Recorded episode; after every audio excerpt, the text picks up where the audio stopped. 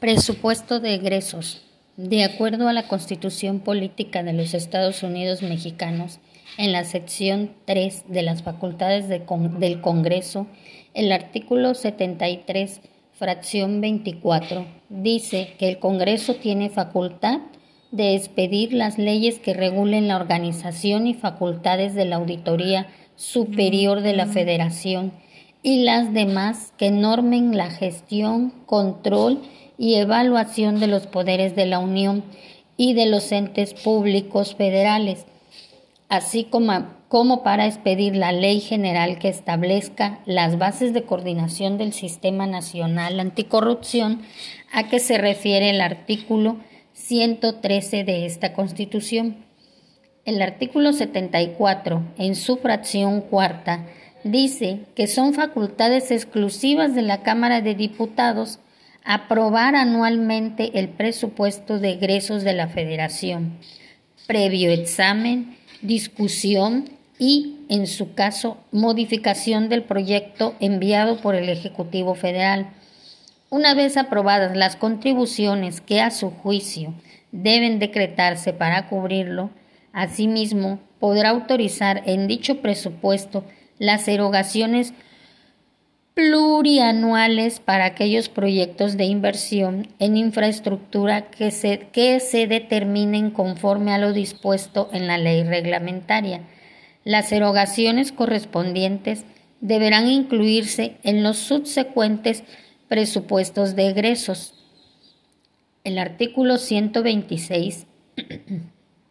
dice que no podrá hacerse pago alguno que no esté comprendido en el presupuesto o determinado por la ley posterior.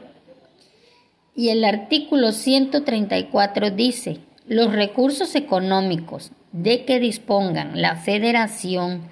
las entidades federativas, los municipios y las demarcaciones territoriales de la Ciudad de México se administrarán con eficiencia, eficacia, economía, transparencia y honradez para satisfacer los objetivos a los que estén destinados. Por el lado de la jurisprudencia, la tesis aislada número 2.005.200 de la décima época, emitida por los tribunales colegiados de circuito publicada en el Semanario Judicial de la Federación del libro 1, diciembre del 2013, tomo 2, página 1207, el 13 de diciembre del 2013, denominada Presupuesto de egresos de la Federación, es una norma jurídica en sentido formal y material. Menciona que el presupuesto de egresos debe definirse no solo en atención a su contenido, sino también a que es el resultado del ejercicio de un determinado poder y, por tanto, en función del órgano del Estado al cual se le atribuye y del ámbito de competencia reconocido por el ordenamiento constitucional para ejercerlo. En consecuencia, el presupuesto del Estado es un acto unitario en el que los ingresos y gastos y la ley de aprobación forman un único acto legislativo. Ahora, en cuanto a acto unitario legislativo, el presupuesto de ingresos tiene el contenido y los efectos jurídicos propios de toda ley, regular una parte de la actividad pública el modo de gastar los medios económicos del Estado, al crear, modificar o extinguir situaciones jurídicas de los particulares. En tal sentido, el presupuesto de egresos de la Federación es ley formal en tanto su aprobación corresponde a la Cámara de Diputados, conforme el artículo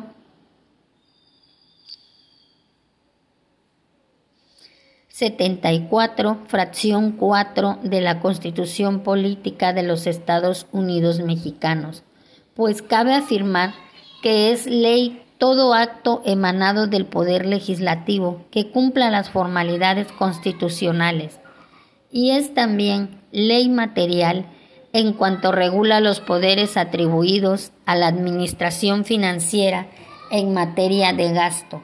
y tienen un claro contenido jurídico que afecta tanto a la propia administración como a los particulares acreedores o deudores, lo que lleva a concluir que sus normas no pueden ser sino jurídicas. En efecto, el referido presupuesto es un documento único e indivisible emanado del órgano legislativo en el ejercicio de facultades constitucionales expresas. De ahí que no sea válido separar la parte que contiene el plan de gastos del contexto legal que lo aprueba, pues el acto legislativo es unitario por naturaleza. Además, tampoco es dable limitar la facultad legislativa del órgano correspondiente, pues en esta materia la acción legislativa es reservada, primordial, básica y originaria. Tercer Tribunal Colegiado de Circuito del Centro Auxiliar de la Primera Región con residencia en el Distrito Federal. Por otra parte, en el libro Derecho Financiero Mexicano, el capítulo 3 denominado Presupuesto de egresos de la Federación, nos ayuda a comprender la actividad financiera del Estado. Para una mejor comprensión, la palabra actividad se define como la facultad humana de obrar sobre los agentes de la naturaleza para aplicarlos a la obra de producción y en un sentido más extenso a todo lo que pueda concurrir a satisfacer las necesidades del hombre. La actividad del Estado se origina en el conjunto de operaciones, tareas y facultades para actuar jurídicas encaminadas a la creación y cumplimiento de la ley materiales, simples desplazamientos de la voluntad y técnicas acciones y aptitudes subordinadas a conocimientos técnicos, prácticos, instrumentales y científicos necesarios para el ejercicio de una determinada actividad que capaciten al hombre para mejorar su bienestar, que le corresponden como persona jurídica de derecho público y que realiza por medio de los órganos que integran la administración pública, tanto federal como local y municipal. Ahora, para definir el significado de la actividad financiera del Estado, comenzaré con la palabra finanza.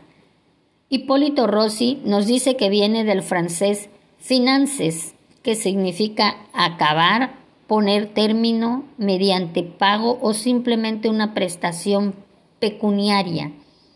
En su origen, Financiar es pagar y su sentido se ha extendido a la manera de obtener dinero y su empleo o utilización por su parte. La palabra financiero se refiere a la hacienda pública, pues es la actividad del Estado consistente en determinar el costo de las necesidades estatales y las generales de los habitantes de un país. La determinación de los medios dinerarios para atenderlas y su forma de obtención, su administración y la realización dineraria de aquellas necesidades. La actividad financiera constituye una rama importante de la actividad económica del país que se concreta en la obtención de recursos para ejecutar ejecutar gastos públicos con el fin de satisfacer necesidades colectivas. Su objetivo es una serie de entradas y salidas de dinero en las cajas de los organismos públicos. Las entradas de dinero son los ingresos públicos, que no son otra cosa sino transferencias monetarias de carácter coactivo, voluntario, realizadas a favor de los organismos públicos Gracias a estas transferencias, las entidades públicas disponen de los medios de pago necesarios para realizar las funciones que les han sido encomendadas por el ordenamiento jurídico. Como consecuencia de la ejecución de estas mismas funciones, son las salidas de dinero de las cajas públicas y que se traducen en los gastos públicos. Teorías de la actividad financiera del Estado. Como toda persona necesita de ingresos para satisfacer sus necesidades, a estas el Estado les llama gastos y a todo esto se le denomina actividad financiera.